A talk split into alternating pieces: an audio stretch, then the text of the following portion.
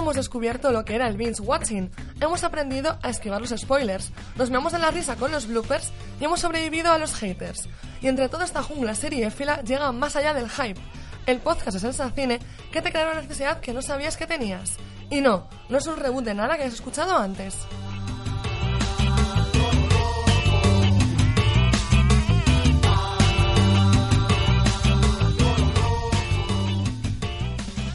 Buenos días, oyentes de Sensacine. Estamos una semana más con nuestras queridas compañeras Ana Lasso Hola, buenos días. y Sara Heredia. Hola, buenas. Nosotras juntas vamos a hablar sobre series de mujeres, es decir, sobre el empoderamiento de la mujer en la industria, tanto del cine como de las series, y sobre cómo ha evolucionado esta para cada vez incluir más proyectos creados por mujeres. Eh, algunas series, vamos a hablar de varias series, algunas de las cuales son 30 Rock, Killing Eve o Russian Doll. Y también hemos contado con la colaboración de varias productoras españolas y creadoras españolas para poder conocer un poco más de la industria nacional.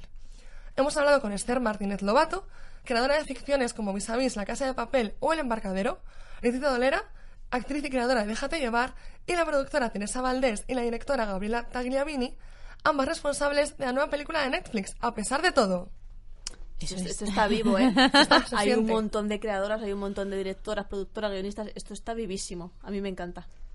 Está, o sea, a ver, está en auge desde han empezado y ya es como que ha sido una tras otra. Entonces, bueno, vamos a ver. Eh, Es un no parar. esto es un no parar. Vamos a ver cómo no te para. A ver, primera pregunta. Vamos a hablar de varias series, como hemos dicho, Cirti Rock, Killing Eve, y más que se nos ocurran. ¿Por qué estas series? ¿Por qué os gustan o por qué creéis que hay que hablar de ellas? Bueno, 30 Rock porque fue como una de las grandes comedias, ¿no? Que empezó a poner personajes femeninos y creadoras femeninas como ahí en el punto de mira. Es como el lado más histórico, ¿no? Y luego las últimas, Killing Eve y Doll, que es que están, están echando todo por tierra de que las mujeres no pueden tener una buena serie cómica, una buena serie de ciencia ficción, o sea, una buena serie en general, que no entre dentro de lo que se, se conoce tradicionalmente como las series para mujeres, ¿no? Que no tenemos nada en contra de ello, pero que no todo es así. Vamos a ver que las series sean creadas por mujeres y protagonizadas por mujeres no significa que esté dirigida solo para mujeres. Es que no, Claro. no va de eso esta cosa. No, porque por ejemplo, eh, Killing Eve es comedia, pero también es un poco thriller. Y el thriller, bueno, es que hay muy pocos thrillers, poquísimos. Bueno, de series yo creo que, mm, por no decir que casi ninguno, ninguno. Y de películas, bueno, ahora un poco más, pero de series no. Y es que el thriller siempre era masculino, tienen que ser hombres. Y en realidad es que, por ejemplo, el caso de Killing eh, es perfecto y no tiene por qué tener una figura masculina, eh, eh, pues eso, el, el prototipo de siempre, porque las protagonistas también tampoco son eh, los ángeles de Charlie. o sea, es otro tipo de personaje y lo llevan de otra manera. Entonces, le han dado la vuelta a todo, pero a su manera. Entonces, bueno, pues yo creo que por eso un poco las hemos elegido, porque son ahí como los tres iconos, unos un poco de antes y lo que también está viendo ahora y que lo está petando. Y también en España, que nos dimos cuenta al hacer este tema que vamos un poquito atrasados, ¿no? Quiero decir, hay series creadas por mujeres, más bien co-creadas por mujeres con hombres y con personajes femeninos fuertes, pero es que no tiene nada que ver con lo que vemos simplemente en Netflix, por ejemplo. Vamos un poquito más atrás aquí. Sí, eso es muy Sí, típico. porque al final, por ejemplo, Las chicas del cable está protagonizada por mujeres, pero eh, aunque sí que son iconos un poco que se saltan de lo que era en esa época, pero no dejan de un poco estereotipar lo que siempre ha sido de mm, la mujer en el trabajo, sumisa de él que ellas lo intentan cambiar, pero que es siempre lo mismo, no lo intentan sacar de ahí y, y las series americanas es que no tienen nada que ver. Me parece que en ese bueno. caso no han tenido un impacto tan fuerte, no han roto tanto con lo tradicional como Killing Eve, Russian Doll o 30 Rock, por ejemplo. Claro. Totalmente de acuerdo. 30 Rock, precisamente, es una serie que lleva ya varios años cancelada, o sea, que acabó hace mucho tiempo, fue de las pioneras. Fue la primera que tuvo, de las primeras que tuvo una creadora mujer, encima de en comedia, que es como también un género, como dices, igual que el thriller, son géneros como más abandonados, más de los hombres. Y luego además era protagonista. Y durante la serie además hace muchas bromas sobre cómo es ser mujer en la industria. Ella todo el rato hace una broma sobre sí misma. Entonces es un reflejo de cómo todo ha cambiado y de cómo va a seguir cambiando. Bueno, pues vamos a empezar por las primeras entrevistas, bueno, por la primera, el primer planteamiento que tenemos, que es eh, una conversación que mantuvimos con Esther Martínez Lobato, que hablaste tú con ella, Que la Sara, entrevisté yo, muy maja, muchas gracias. y que nos habló sobre cómo han cambiado los roles femeninos en la industria en concreto la española. Claro, yo hablé con ella porque es co-creadora, en este caso sí, de las series más famosas actualmente, o sea, de La Casa de Papel, de Vis a Vis, del Embarcadero, eh, había trabajado en Los Hombres de Paco, había trabajado como en muchísimas series. ¿Y a quién conocemos de La Casa de Papel? Alex Pina. ¿A quién conocemos de Vis a Vis? Alex Pina. No voy a entrar en este tema de por qué conocemos a él y a ella no, porque sinceramente no sé las razones. A lo mejor ella prefiere estar en la sombra, que no lo sé, ¿vale? Mm. Pero eh, ella sí que está ahí y contribuye muchísimo a la creación de las series y da esa visión femenina que, a ver, antes de seguir con el podcast, yo no quiero decir que estemos en contra de que los hombres que no tienen que crear las series, que no saben cómo crear personajes femeninos y demás. No es eso, sino que una mujer siempre va a aportar una visión que un hombre no puede tener, igual que una mujer no puede aportar una visión masculina que tiene un hombre. O sea, la idea es que se ayuden los dos y que no sea que las sea mujeres solo para mujeres, sino que trabajen en común y que habrá proyectos que una visión femenina aporte. Y pues tú masculina aporte. Creo que, o sea, más que femenino o masculino, son visiones de personas. O sea, al final todos somos personas. Entonces, yo la visión, yo soy mujer igual que tú, pero yo puedo tener una visión que tú no tienes. Entonces, pues eso, y llevado a, a exponencialmente a lo que sea. Entonces, hay que un poco olvidarse, ¿no? Del género y centrarse en la visión de cada persona. O sea, no por ser mujer tienes más talento o por ser hombre tienes menos y viceversa.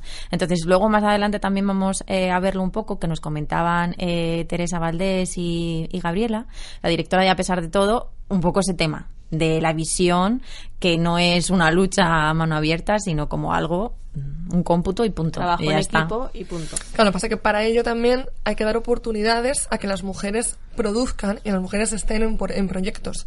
Que a día de hoy estamos un poco cojos en ese sentido. Entonces, si las mujeres participan en un proyecto y forman parte de él, es más fácil que todo confluya. Ahora bien, si en la industria hay un porcentaje ínfimo de mujeres, es imposible que todo siga. Que esté equilibrado, Claro. Claro. efectivamente. Bueno, de las primeras cosas que pregunté a Esther Martínez Lobato, vamos ya con la entrevista, Sí. ¿no?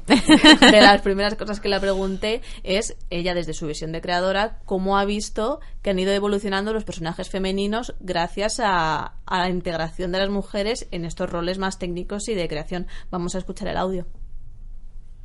Eh, yo creo que sí, de repente se ha dado una vuelta eh, de tuerca tremenda a la presencia de los roles femeninos en las series hasta hace en realidad muy pocos años, porque esto es una cosa muy reciente.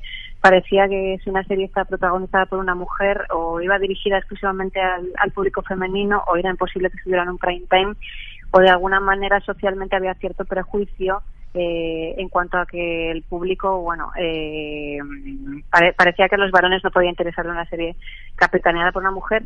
Parecía que los contenidos tenían que estar ceñidos a un rol casi casi, exclusivamente doméstico.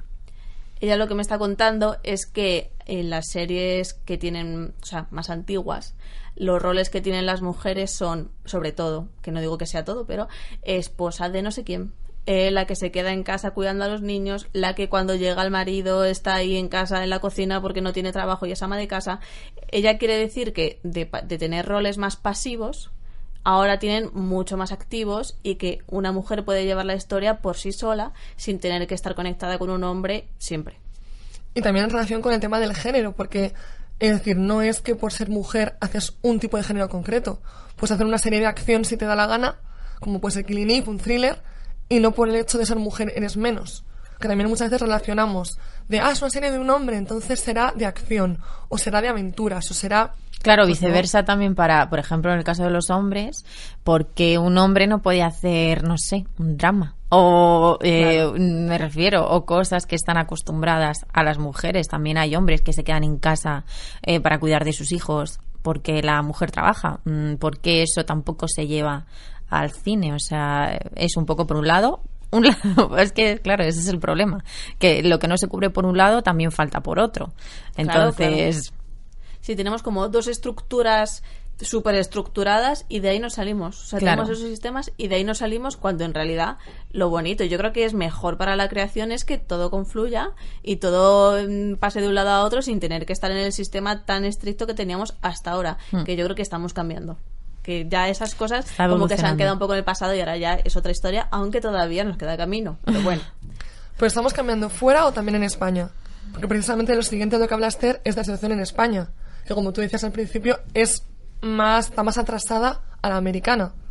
Bueno, en España también estamos cambiando y ahí está Vis a Vis, por ejemplo. De hecho, ella habla de Vis a Vis como una serie que es una cárcel de mujeres y es un thriller. Es una serie como de acción, ¿no? Claro. Que nunca dirías que hace 10 años esa serie no sería de mujeres. Y eso es algo que está cambiando. De todos modos, Esther me dijo que eh, ella nunca ha visto como una separación. Dice que es su caso, que ha tenido mucha suerte y que sí que conoce a otras compañeras que han vivido esa separación.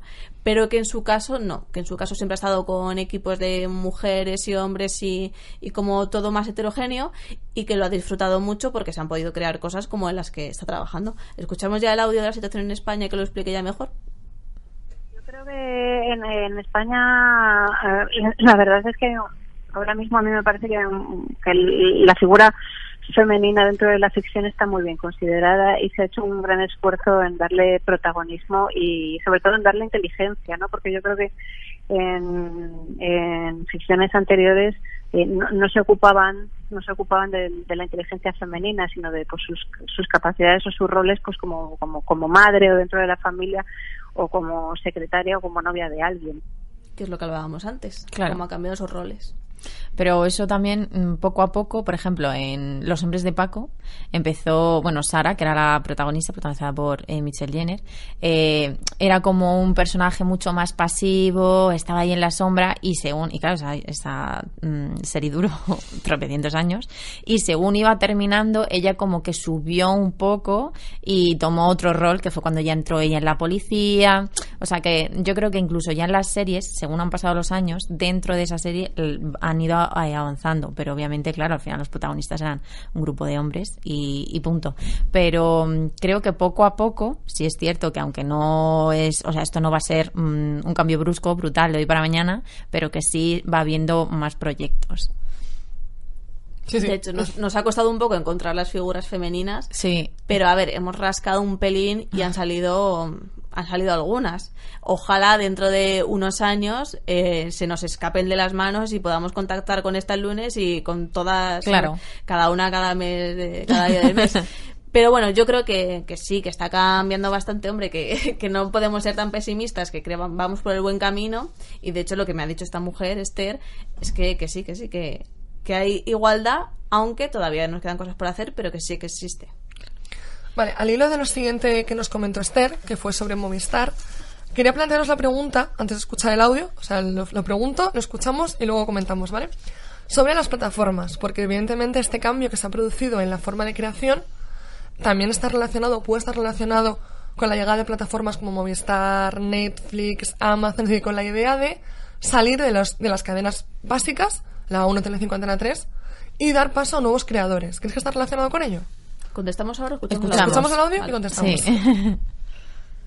reclamo social. Entonces creo que es un poco la pescadilla que se muerde la cola. Por una parte, los contenidos ahora mm, pues eh, nos estamos abriendo mucho más y, uno, y una de las vetas que hacía falta que se, que se rellenaran de alguna manera era la de protagonismo femenino y también yo creo que el público lo demanda pues porque se acerca a las historias que tal vez sean historias de siempre, ¿no? No, no exactamente historias nuevas, pero con una perspectiva claramente distinta. Yo Claro. creo que sí, que las plataformas sí que han ayudado porque eh, el Telecinco, Antena 3 y demás viven directamente de la audiencia que tengan. Si una serie no tiene audiencia, no puede seguir adelante porque, claro, es mucho gasto y poco beneficio, ¿no? Eh, pero las, pla- las plataformas, como ya he explicado Netflix muchísimas veces, como que tienen más manga ancha y se permiten tener series que tengan muchísima audiencia, pero también otras series que sean que su función sea otra y tengan menos audiencia y ahí es donde entran en función estas series que están como probando, ¿no? Como experimentando a ver qué pasa. Claro, porque yo creo que también, o sea, al final la- los eh, canales tradicionales de televisión, la audiencia que tienen, el público que tienen, es eh, no es no está dirigido a un público, a un público joven. Ya mm, no to- muy poca gente eh, ve la televisión o se para a ver la televisión a ver en Telecinco la serie que está saliendo. No, no todo el mundo, pero vamos, es un hecho, es así, es real. Entonces, eh, ellos, claro, hacen contenidos orientados a, o las productoras cogen contenidos orientados a X público. En el, en el caso de las plataformas, el público que hay es, es muy amplio, porque lo ve gente desde 60 años, 50 años, pero mm, gran parte de ese público es más joven. Entonces, claro, ese contenido lo hacen para las nuevas generaciones o generaciones actuales. Entonces, por eso yo creo que ha sido ahora el por qué ha surgido gracias a las plataformas. Por ejemplo, en el Festival de Málaga, en la rueda de prensa que mm, tuvo lugar por la película de Netflix, decía Teresa eh, Valdés, que es la productora de, es de Bambú Producciones, que Netflix ahora mismo es la plataforma que más apuesta por proyectos de mujeres. Más que nada porque ella trabaja para Movistar, trabaja para eh, Netflix y ve un poco la comparación entre una plataforma y otra, que Movistar también, pero Netflix muchísimo más, también tiene muchísimo más alcance. no tiene nada que ver. que Netflix en esos temas le da mil vueltas a muchas, porque lo que está trabajando Netflix es la diversidad, o sea, coges tú cualquier serie y ya notas la diferencia que hay, también por lo que dices tú, porque los jóvenes ahora piden otras cosas, ellos mismos demandan algo más de diversidad porque las generaciones ahora vienen pisando fuerte ¿eh? en estos temas. Ellos no les meten ningún micromachismo ni nada.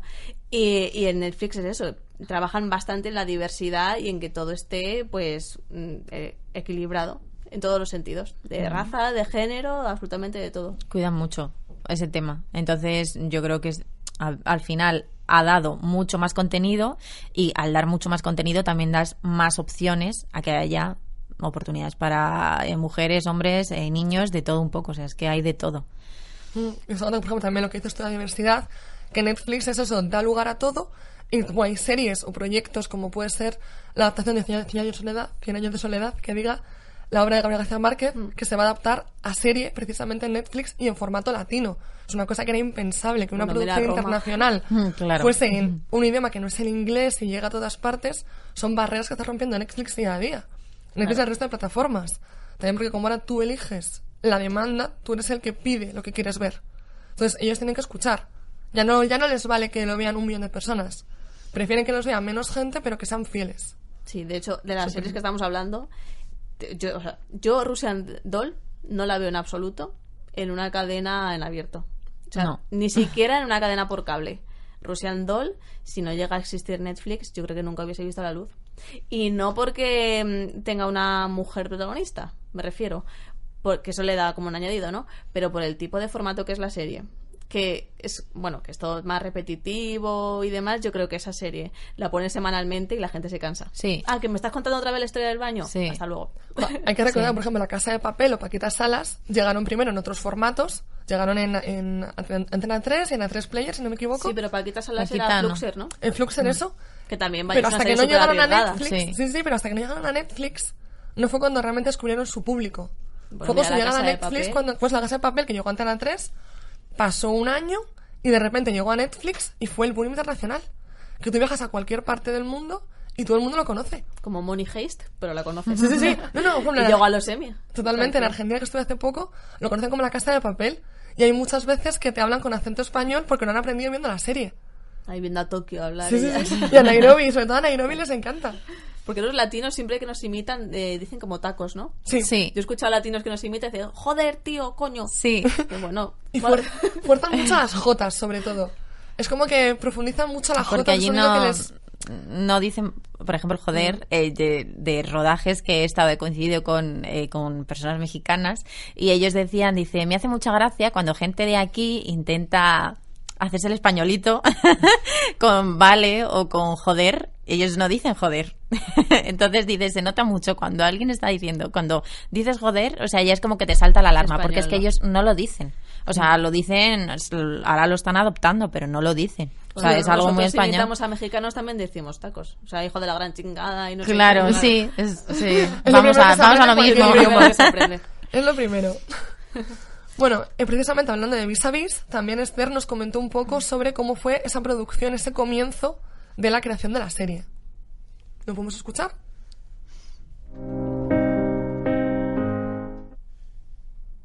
Bueno, hablaban... que había mucho como muchas dudas antes de sacar la serie porque decían una serie en una cárcel protagonizada por mujeres, encima mujeres que, que, tenían unos roles bastante violentos, ¿no? Y que, que, su actividad en la serie no era doméstica de ninguna manera. Entonces, por una parte el, miedo era ese y por otra parte era, ¿la verán los hombres? Y la, respuesta, bueno, fue fue que sí, que claro, que a los hombres les interesa una historia porque en realidad es un thriller carcelario, no porque la, la ejecuten mujeres o porque esté focalizada a través de una mirada femenina. Claro, en relación a esto es lo que explicaba antes, que ella sí que ve que hay igualdad, aunque queda camino por recorrer, por recorrer pero ella sí que lo ve porque es el caso de Vis a Vis. Sacaron Vis a Vis con muchísimo miedo y diciendo esto no le va a interesar a los hombres, pues resulta que sí les interesa. El embarcadero igualmente lo sacaron diciendo, bueno, esto es una serie que solo verán las mujeres, pero los hombres también la vieron y le felicitaron y les enganchó. O sea, quiere decir que hay que experimentar sin miedo a, a qué dirán y a salirse un poco del sistema, porque mira, resulta que hay proyectos que funcionan. Claro, lo que pasa es lo que también comentaba en el audio anterior, que decía que son historias de siempre. Me refiero al final vis a vis, o sea, las eh, cárceles de mujeres han existido toda la vida. no es algo que haya surgido ahora porque haya salido la serie. O sea, eso ha surgido siempre. Lo que pasa es que nunca se ha mm, parado a mostrar esa visión y todas las cárceles que salen son hombres y todos y, y solamente los hombres son violentos, ¿no? O sea, los hombres y las mujeres son, o sea, todos somos violentos. Entonces es o sea, es interesante cómo aquí lo ha, lo ha enfatizado porque no estaba antes y Vis a Vis estaba en Antena 3. Y al final la quitaron de Antena 3, no sé si lo recordáis, y luego fue la plataforma la que la recuperó. O sea, lo que hablábamos un poco en cuanto antes, que es que como hay series que van enfocadas a cierto público, eh, la televisión no está adaptada, el público que sigue la televisión no está adaptada a este tipo de contenido y se corta. Y en cambio ahora la ha retomado la plataforma y está teniendo el mismo éxito que, tuvo en su momento, que hubo muchas quejas y por eso eh, luego se retomó la plataforma. ¿Creéis que ahora se arriesga más a la hora de producir series? Es decir, antes si tengo cinco cadenas, pues a lo mejor solamente puedo producir cuatro series o, tres, o cinco series. Sin embargo, ahora como hay tantas opciones, puedo producir 20, 30, que no pasa nada si no funciona alguna. Claro, era un poco lo, comenta, lo que hemos comentado antes, que con el tema de las plataformas, claro, se arriesga mucho más, pero porque también tienen esa base de que saben que va a llegar y que si no llega no pasa nada porque va a tener otro producto que le va a cubrir esa pérdida, por así decirlo, ¿sabes? De ganancias. Es que es lo que tú dices. el prime time que hay en la serie en abierto, al menos en España, hablamos de España porque es lo que conocemos, pues te permite simplemente dos o tres series cada día el, estreno de antes de la semana, todo el mundo sabía que se estrenaba, ¿no? Ahora yo no sé lo que echan en televisión, sinceramente. En cambio, en Netflix, cada semana, es que ¿cuánto contenido te puede llegar de repente? ¿Diez nuevas series cada viernes y ocho películas?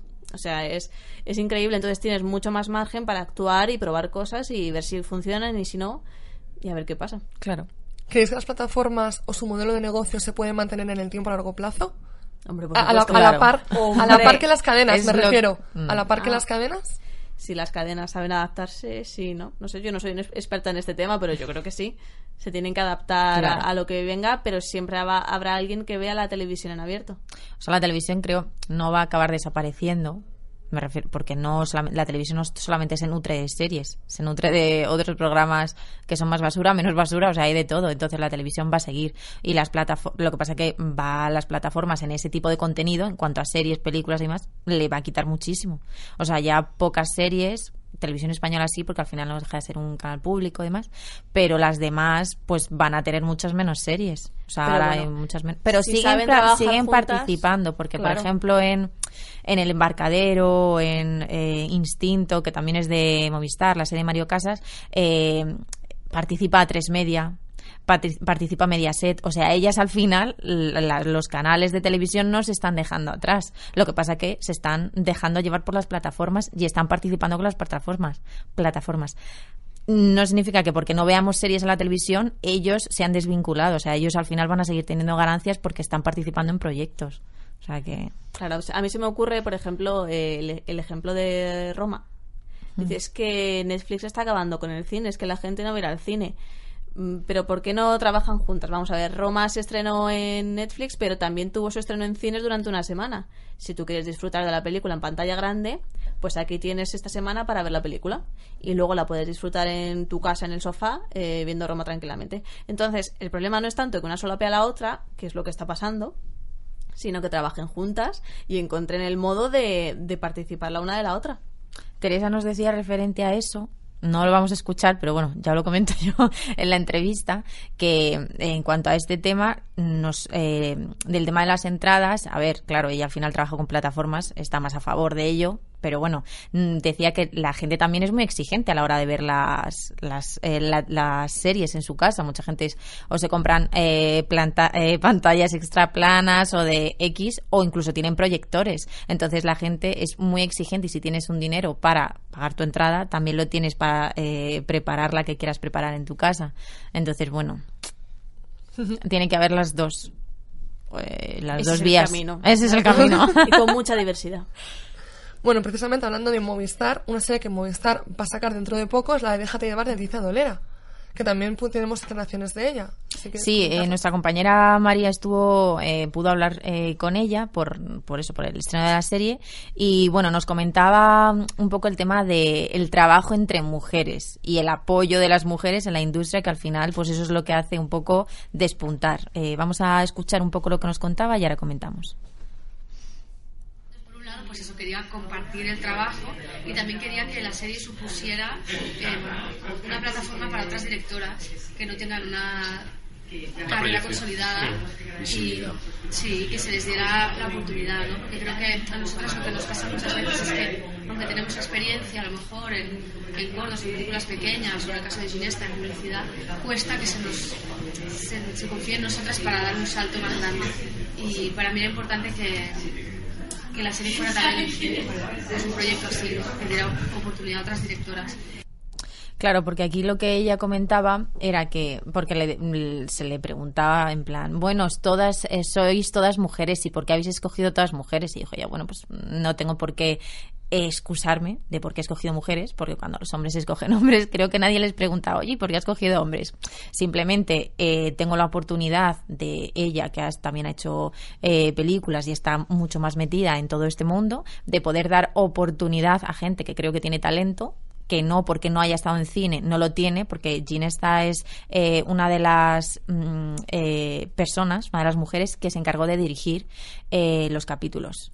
Dos capítulos. Ella, eh, o sea, se- le- la serie se dividió en tres, en tres mujeres. Entonces, Ginesta se encarga como de dos, eh, Leticia se encarga de dos del principio y dos del final, y luego eh, otra mujer que se llama eh, María se encargaba del resto. Entonces decía que ella lo que quería era dar oportunidad porque Leticia en esta es eh, actriz, coescribe y dirige. Entonces ella también quería tener un poquito de espacio y dar oportunidad, pues eso, a que otras mujeres pudiendo ella tener esa difusión, ayudarlas a, a, pues eso, a fomentar un poco el trabajo entre, entre mujeres y, y, bueno, ya está. Y tampoco no es un Pues- delito.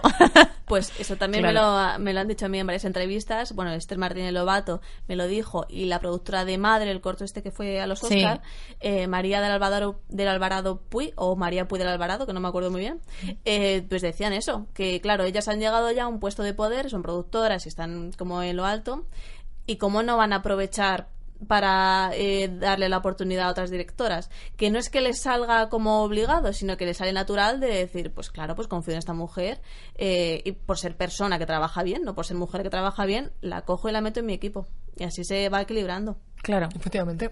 Así se va mejorando cada día y se consigue una sociedad en la que haya de todo en todos los ámbitos. Claro. Básicamente. Precisamente la sociedad de la que hablamos eh, tiene mucha repercusión en cómo se hacen las series. Porque las series, al fin y al cabo, son un reflejo de lo que ocurre ahí. Ya sea un reflejo más fantástico menos fantástico, siempre están un poco ligadas a ello. Precisamente Esther nos vuelve a hablar sobre el embarcadero, sobre el caso concreto de Hombre Gemela del Embarcadero, porque como decíamos, hay muchos hombres que forman parte y ven las series. Y les da igual que sean de mujeres o que sean de hombres. Simplemente es un contenido que les gusta. ¿Escuchamos a Esther? Ya lo comentamos. Que, que, que de repente, mm, por ejemplo, se hayan puesto personajes femeninos en la cabeza de serie se agradece mucho y sobre todo es muy sorprendente también eh, ver cómo el público masculino los acepta y, y se sube y se sube al carro sin ningún tipo de prejuicio, ¿no? Pues lo que hablábamos antes, ¿no? De, Claro. de que los hombres lo consumen perfectamente y no están pensando que, ah, que es una serie de para mujeres, no la puedo ver, sino que no hay problema. Y yo me pregunto, a ver qué opináis vosotras, ¿qué fue antes, el, el huevo o la gallina, quiero decir? ¿Qué es más importante? ¿Que empecemos desde el cine y las series con referentes femeninos que, que vayan como empujando a la industria para allá? O realmente es el público el que dice que yo quiero personajes femeninos que demás, que es lo que venimos hablando un poco, ¿no? Pero ¿qué, qué es va primero? ¿Qué cosa empuja a la otra, ¿sabes? Para que lleguemos a la igualdad. Porque yo no lo tengo claro. Yo creo que es como una mezcla de ambas y, y no lo sé muy bien. Yo creo que al final el público es quien va a consumir eso y es quien te va a hacer que tú generes contenido de un tipo o de otro. Entonces, creo que por un lado es esa parte, pero sí que es cierto que si tú no lanzas ese contenido, no sabes qué aceptación o qué es lo que va a querer el público o no. Entonces, creo que está por parte o la pelota está en el tejado de las productoras en que lancen ese contenido que creo que eh, el público, eh, la- las ideas que tiene el público también las tiene los productores y los directores, o sea, no son otra especie. Entonces, que los lancen y que ya ahí el público es cuando se genere un poco el cambio o que haga un poco el clic en, en la mente de, de la sociedad y diga, ah, pues sí, quiero este, este tipo de contenido o quiero este tipo de serie que me haga eh, sentirme realizada o no, o realizado. Entonces yo creo que es un poco lanzar el producto y ver. Y luego ya una vez que se lancen esos tipos de productos nuevos, como por ejemplo es el caso de Killing Eve, tú al final si no lanzas un Killing Eve no sabes si va a triunfar o no. Entonces tienes que lanzarlo para que la gente tenga conciencia y diga, ah, pues lo quiero, pues no, pues... Claro, es que pues estoy ¿qué me parece? pensando, se me viene a la cabeza el ejemplo de Rey de Star Wars, que Mm. Star Wars siempre ha sido, es que vengo de la Star Wars Celebration y claro, es que aquí es lo que Está hay. muy metida. Lo que hay. Que vale, Star Wars siempre ha sido una franquicia bastante mm, equilibrada, bastante feminista, porque estaba Leia, que dentro de que sí que tenía su parte un poquito, no sé, que no era la mujer fuerte que luego es Rey, pero para el año 70 y 80 está súper bien. Y Rey lo que supuso cuando llegó a los cines es que mogollón de niñas que hasta ese momento no les había interesado Star Wars ni nada, de repente se estaban disfrazando de Rey. Mm, Cuando sí. los niños solo se disfrazaban de Luke, eh, de Darth Vader y, y de personajes masculinos, alguna me imagino que de Leia, pero no estaba ese boom que yo he visto en la Star Wars Celebration, que hay muchísimas niñas vestidas de rey. Por eso digo de qué es lo primero, el referente, como que va arrastrando toda la sociedad para allá, o la demanda de- del público, que es lo que quiere ver. Yo creo que es un poco mutuo, es decir, por un lado, como decías tú, al llegar los- la gente joven a las nuevas plataformas y ahora aceptar ellos que van a pedir el contenido, eso hace que las plataformas se arriesguen más. Y digan, oye, esta gente joven pide series o pide historias más feministas o más inclusivas o más diversas a nivel raza, lo que sea. Eso hace que las plataformas arriesguen más. Y conforme más arriesgan, más ven éxito. En el caso de Star Wars, por ejemplo, es un riesgo grande. Porque es verdad que el fandom Star Wars es un fandom muy fiel a, a George Lucas y a lo que se creó originalmente. Entonces es verdad que era un riesgo, pero fue un riesgo que ha salido muy bien.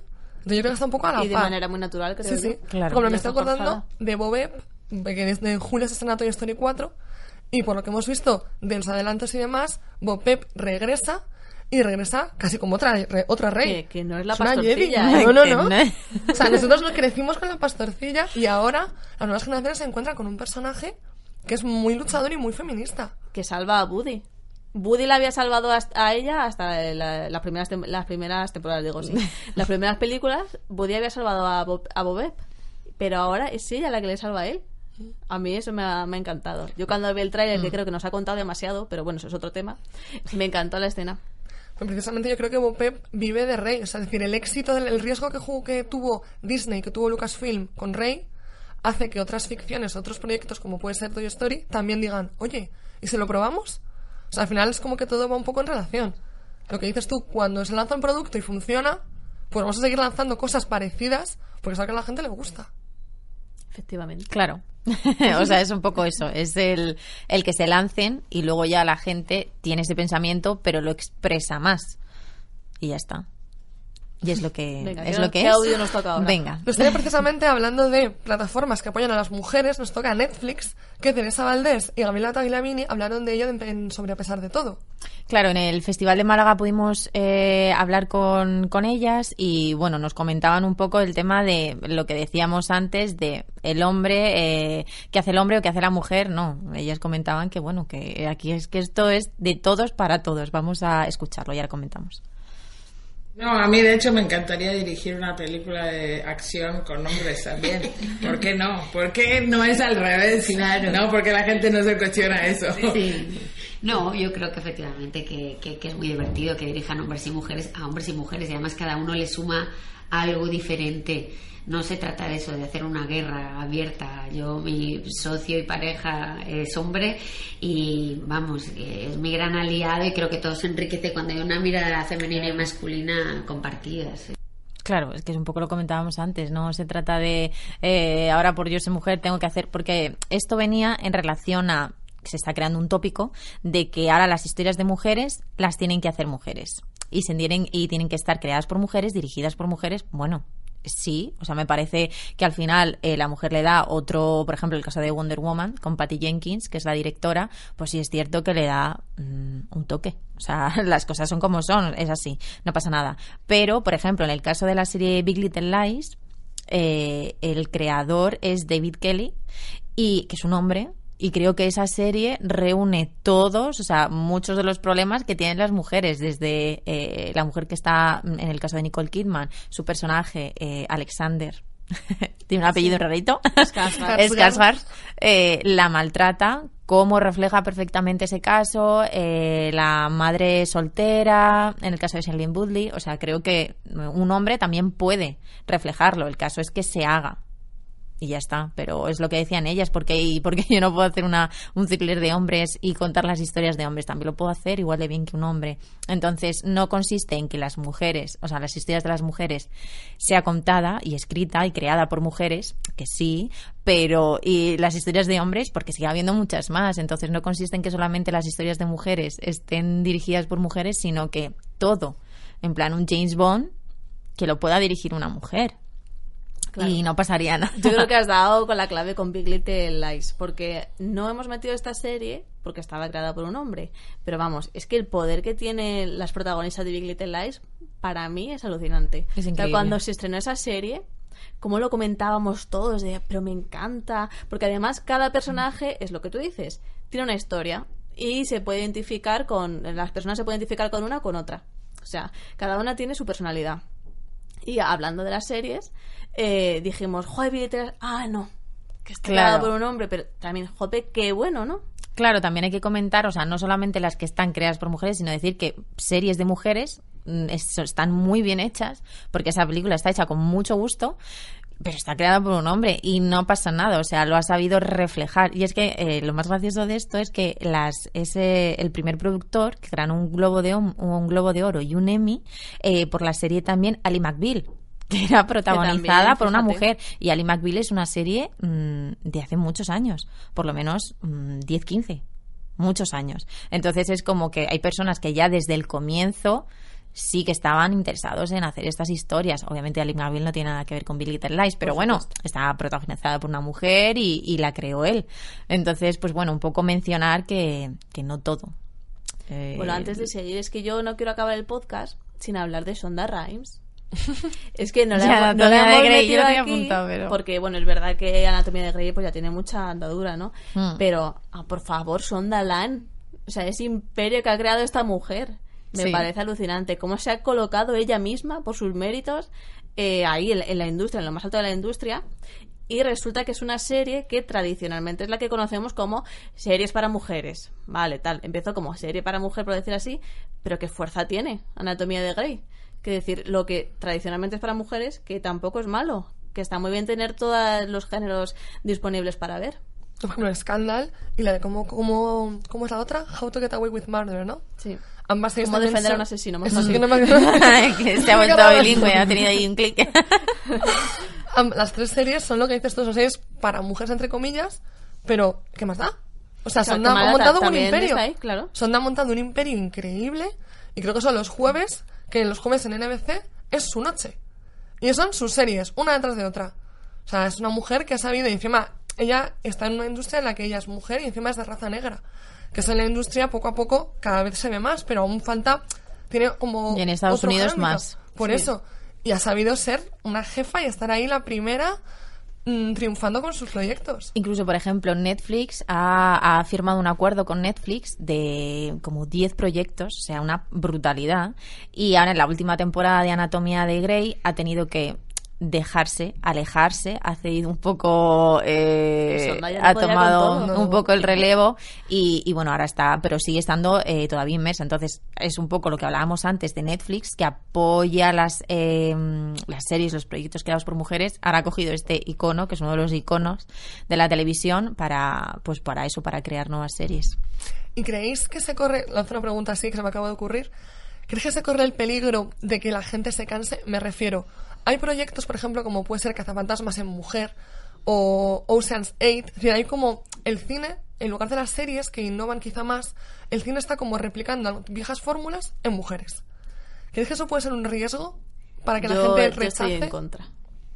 Pero porque, jope, tenemos unas mentes creativas súper fuertes en la industria cinematográfica y seriéfila y no tenemos por qué estar replicando cosas que ya la gente de entrada no va a aceptar porque es un reboot. Si haces un reboot de cazafantasmas con hombres, la gente tampoco lo va a querer. Quiere su cazafantasmas. Entonces, si estás metiendo a las mujeres, eh, como que ya estás generando de primeras el odio hacia ese producto. Cuando no tiene que ser así. Tú creas una historia muy fuerte sobre mujeres o, o- o, vamos, lo que se necesite en ese momento y ya verás cómo la gente lo acepta sin problemas. Claro, yo creo que al final no consiste en que la gente se canse o no quiera, sino que no se hacen productos buenos y punto. Porque es así. O sea, Cazafantasmas al final fue un chusco. Que no gustó a casi nadie. no y no porque mm, fueran mujeres o no, sino porque no era un buen producto. Punto. Es igual que, por ejemplo, Wonder Woman. Eh, Wonder Woman tampoco podía haber gustado. Porque todos de DC eran hombres. Wonder Woman gustó porque la peli, pues, Estaba bien hecha. estaba bien hecha, eh, Gal Gadot lo hace muy bien y ya está. O sea, creo que no consiste en, en que la gente lo rechace o no rechace, sino que pues también tienen criterio y si no te gusta, pues es porque no está bien hecho, no te gusta. Hay gente que le podrá gustar porque dirán, bueno, pues yo lo que salga de mujeres me gusta. Sí, pero al final hay que tener un poquito de criterio y decir, no, está mal hecho. Igual que hay cosas de hombres que están mal hechas y punto. Y no pasa, o sea, no pasa nada. Hay que tener también un poquito discernir entre lo que queremos que salga a lo que está bien y a lo que no está bien. Que es un buen primer paso, bueno, Claro. puede ser un paso adelante, No pero mm, ya pasamos esa página de reboots y remakes y nos centramos en lo que realmente importa. Claro. Totalmente de acuerdo. bueno, ahora llegamos a la, un poco a la parte de conclusiones. Entonces, eh, hemos planteado varias ideas como para recapitular un poco todo lo que hemos hablado antes. Una de ellas sería qué nuevos proyectos van a llegar de mujeres. En plan, ¿qué es lo que, qué es lo que nos depara el futuro de la- a las mujeres en la industria? Bueno, aquí Sí. tenemos apuntado el gran eh, Netflix, ¿no? Mm. The Morning... Ah, no, es Apple, perdona. Es Apple, la cabeza. Eh, The Morning Show, que es el gran regreso de Jennifer Aniston a la televisión. Después de Friends, yo creo que no ha hecho ninguna serie, ¿no? Jennifer Aniston. No. Ha hecho alguna, en. Kitty Rock, por ejemplo, apareció. Tuvo un papel muy breve. Pero no era personaje No, no, no, era un regular, cameo. ni mucho No. menos. Pues ahora regresa a televisión con Reese Witherspoon. Qué bueno, ¿no?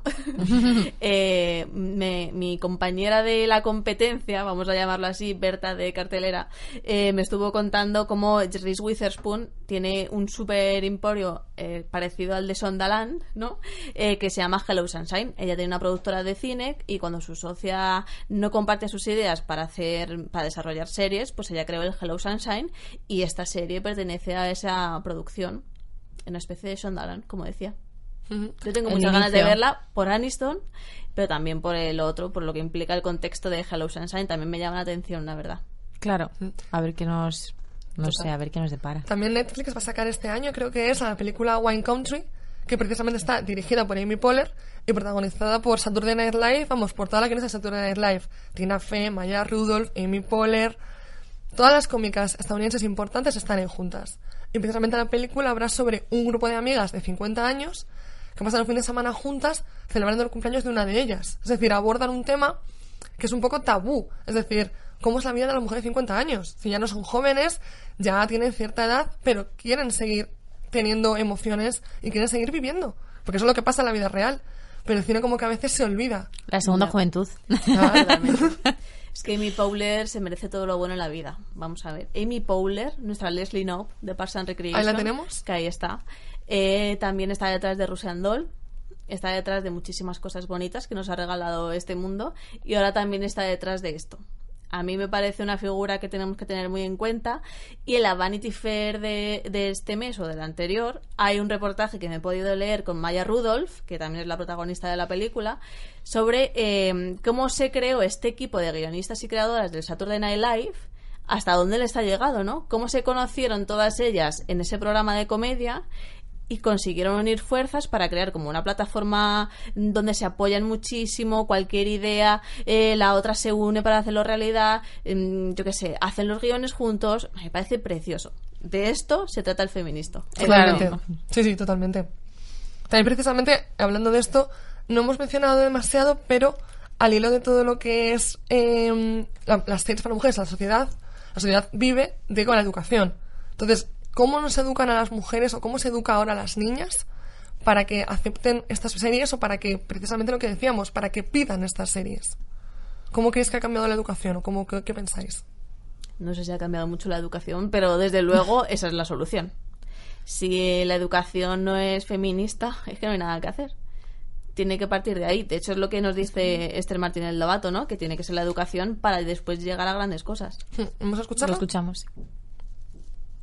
Más una cuestión social en la que a las niñas en el colegio eh, no, no, no, no- se les suele decir eh, tú, tú vales para esto, ¿no? Parece que hay una especie de...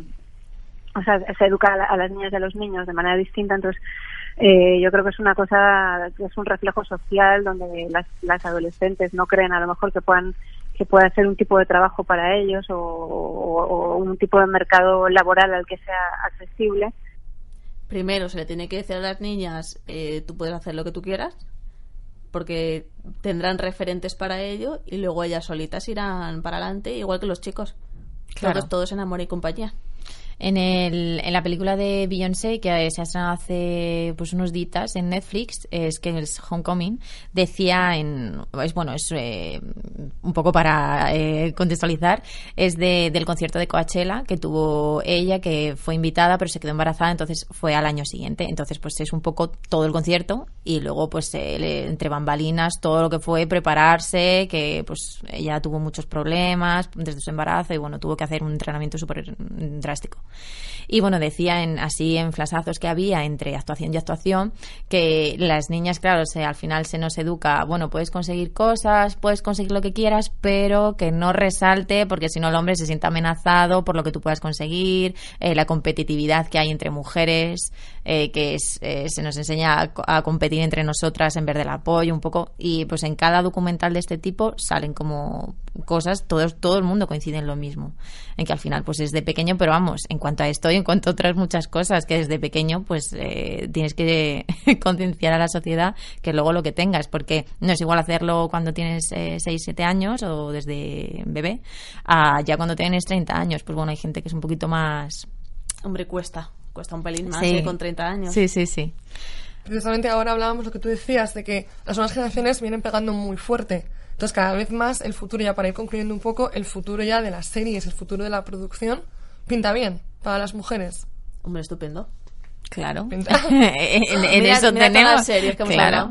Bueno, y precisamente Killing Eve se acaba de estrenar, aún se puede ver en HBO, si no me equivoco. Es bueno, que es- es sí, semanal, es, queda- es semanal, Es semanal. es cada domingo, entonces eso. todavía le queda, te le queda un poquito. Han sido tres, tres capítulos y bueno, es como está siendo, bueno, no vamos a No spoilear mucho, pero bueno, está le está dando otro otro aire, o sea, no tiene mm, nada que ver un poco a la primera, aunque ahora ya en el tercer capítulo parece que va retomando ahí un poco la estructura, pero va a haber también nuevos personajes, una nueva villana que se llama el Fantasma que todavía no ha salido.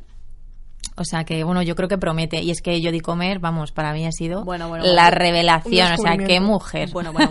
es tremenda. Y lo, bueno, lo que hablábamos antes, que Sandra Oh fue la que se llevó Sí, el. Globo de Oro y resulta que Jodie Comer no estaba nominada. Sí, a mí me parece. Sandra Oh me encanta. Me Sí, encanta porque a mí en Anatomía de Grey me encantaba y aquí también lo hace muy bien. Pero es Pero que esta que mujer Jodie Comer- que eh, te hace de, de loca a normal, a tierna, a psicópata, de "Pf, es que no empatizo con nada de nada.